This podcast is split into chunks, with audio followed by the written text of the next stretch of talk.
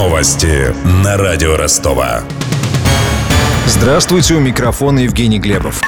Ростелеком отразил кибератаки на пять крупнейших российских банков. Об этом ТАСС заявили в пресс-службе компании. При этом самая масштабная атака длилась более двух часов. Ранее в ФСБ сообщали, что получена информация о подготовке иностранными спецслужбами кибератак. Их целью называлась дестабилизация финансовой системы России. Вечером 5 декабря банк ВТБ сообщил, что сайты группы подверглись нападению.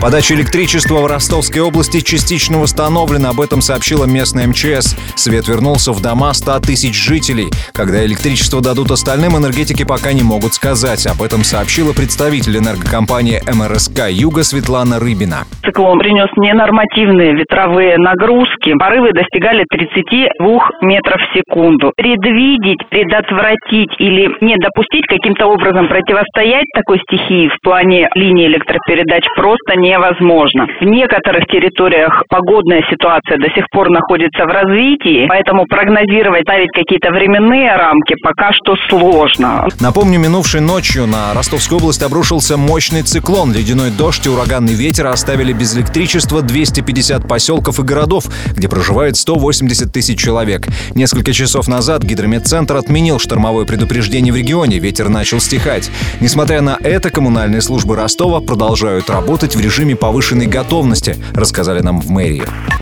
Ростовские ученые вступились за ректора Московского машиностроительного университета Андрея Николаенко. Сообщество Диссернет обвинило его в плагиате и требовало лишить докторской степени. Заявление независимых экспертов рассмотрел диссертационный совет Ростовского экономического университета. Он стал преемником диссертационного совета Орловского технологического университета, который принимал защиту Николаенко два года назад и был расформирован.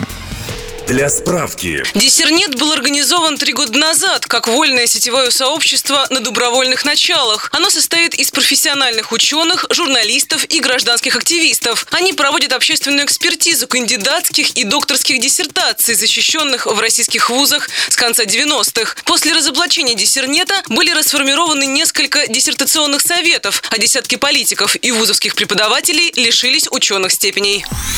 Представлять позицию Диссернет Ростов из Москвы прилетел один из учредителей сообщества Андрей Заякин. При этом обвиненный в плагиате столичный ректор попросил провести диссертационный совет без него, передает из Ростовского экономического университета наш корреспондент Ксения Золотарева. Нет смысла полностью приводить витиеватое название диссертации Николаенко. Отмечу лишь, что работа посвящена управлению промышленными предприятиями. Защита состоялась в июне 2006 года. По мнению независимых экспертов, научный труд труд на треть состоит из чужих диссертаций. Однако представители комиссии диссертационного совета не нашли в работе доктора экономических наук ни плагиата, ни некорректных заимствований. Качестве подтверждения очевидного копипаста Заякин привел повторяющиеся орфографические ошибки.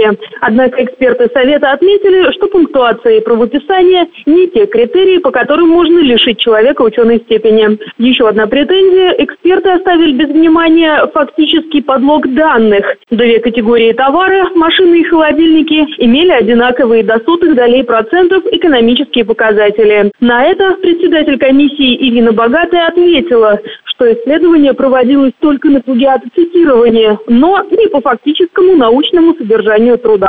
Между тем, заседание диссертационного совета в Ростове может быть признано нелегитимным. Этого собирается добиваться Андрей Заякин и его единомышленники из Диссернета. Они считают, что комиссия не уложилась в двухмесячный срок при рассмотрении их заявления. У меня вся информация к этому часу. У Евгений Глебов. Над выпуском работали Денис Малышев, Мария Погребняк, Ксения Золотарева и Александр Стильный. До встречи через час. Новости на радио Ростова.